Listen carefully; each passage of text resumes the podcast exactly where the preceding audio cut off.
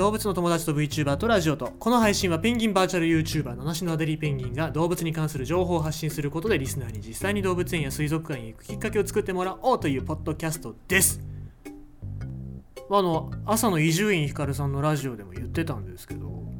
電車の中の中吊り広告あれがあんまりねえなっていう感じが本当にしてますね。まあ全部ないわけじゃないんだけどもやっぱりその電車の中に広告載せてても見る人いねえじゃんっていうことで企業側の人たちが引き下げちゃうのかな、うん、取り下げちゃうのかな？そういう、うん、そういうなんかあれがあるのかなって思うと、うん、まあなくなったらなくなったで僕はいいと思うんですよね。というか日本ってすげえ情報をこうほら詰め込め食べろ食べろっつってね詰め込む人ばっかりですからてかな多分まああの電通が悪いです。電通が、ああ。もう100日後に死ぬワニも電通がっていう人が多分いると思うんですけど僕は否定しときますけど。ねだったらあの僕も電通のいいこと言うからね広めてくれねえかなとか思ったりしますけどまあということでまあいろいろ広告頑張ってる人とかも仕事大変なんだろうななんて思いますが。いかがなんでしょうかねこれからの世の中いかがなんでしょうかねまあえー、そんなこんなでいろいろと苦しんでる人もいるわけでございますよ。えーということでノルウェーの北部にもね苦しんでる鳥たちがいるわけですよ。ああ、もうつなぎ方間違えた。ああ、ああ、はい。えっ、ー、と、絶滅が危惧されるカモメのためのホテル建造、どうして？いう話ですけども、えー、三つ指カモメのお話ですね。えー、で、ノルウェーにカモメホテルが出来上がりましたっていう、そういうお話なんですが、じゃあなんでっていう話ですね。で、近年ノルウェー北部海域の観光拠点、えー、トロムソではホテルの建造が進んでるというでなんでかっていうとちょっとここも自然の話につながるんですけども氷河がなくなる前に見ておきたい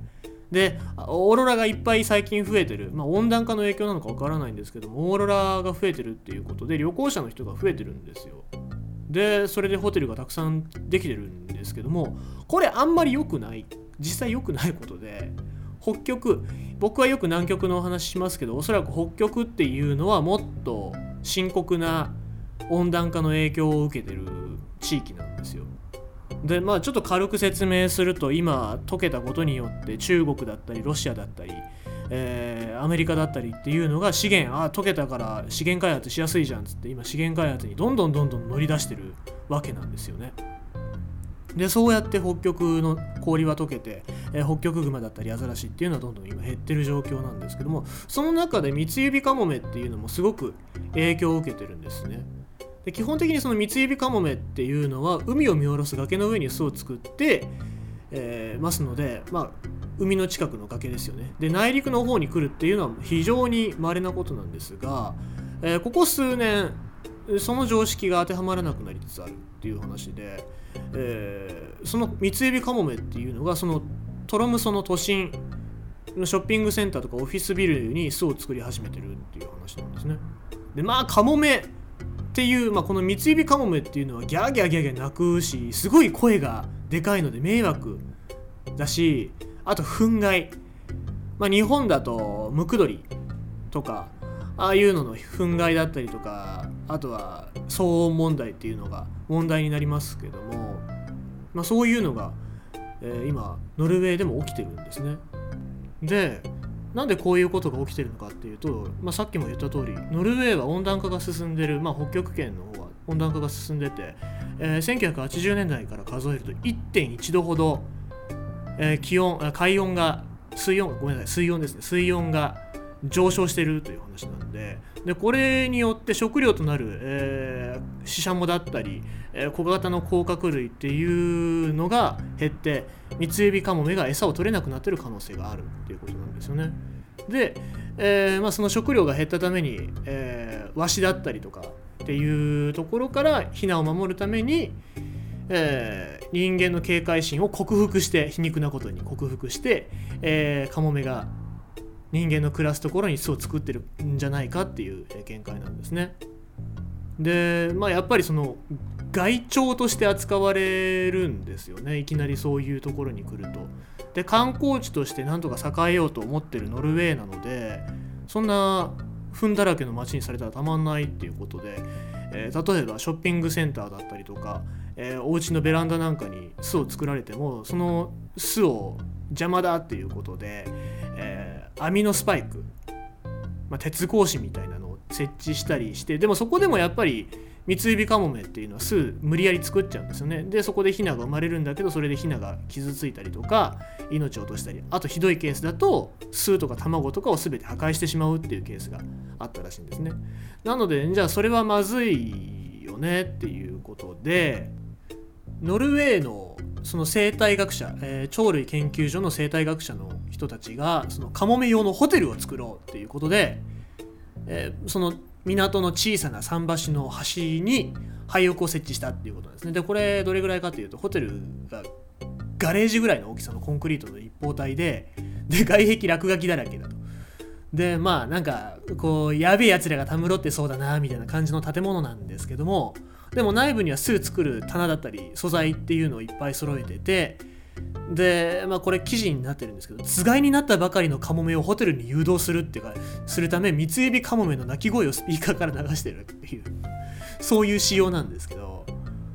まああれだよね。つがいになるかならないかぐらいのカモメをホテルに誘導するってまあある意味ねそういう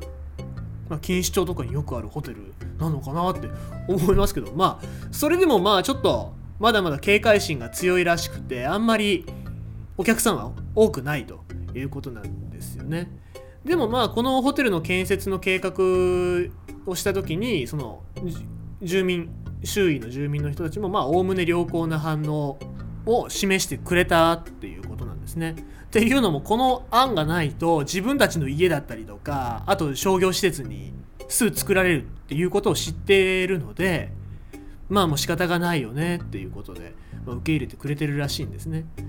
まあだからといってこの問題が完全に解消するわけではないんですが、まあ、そうやって一つ一つ何か解消するための手立てっていうのを人間が手差し伸べてあげることによってもしかすると今後は、えー、そういった問題が少しずつでもなんか改善していくんじゃないのかっていうことでこの、えー、鳥類の生態学者の方はおっしゃってるんですけども。まあ他の動物に対してもそうですよね。今日本でも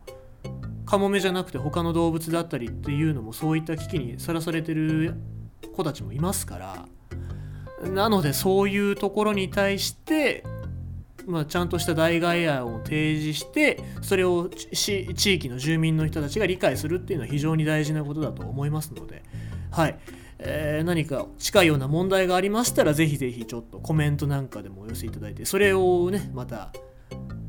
このラジオでえ紹介できたらなぁなんて思いますので、ぜひぜひよろしくお願いします。ということで、えー、今回はノルウェーの三つ指カモメの近況、そしてカモメホテル、えー、ホテルカモメホルニア？まあいい、もういいです、もういいです。はい、はい、終わります、終わります。今日は終わります。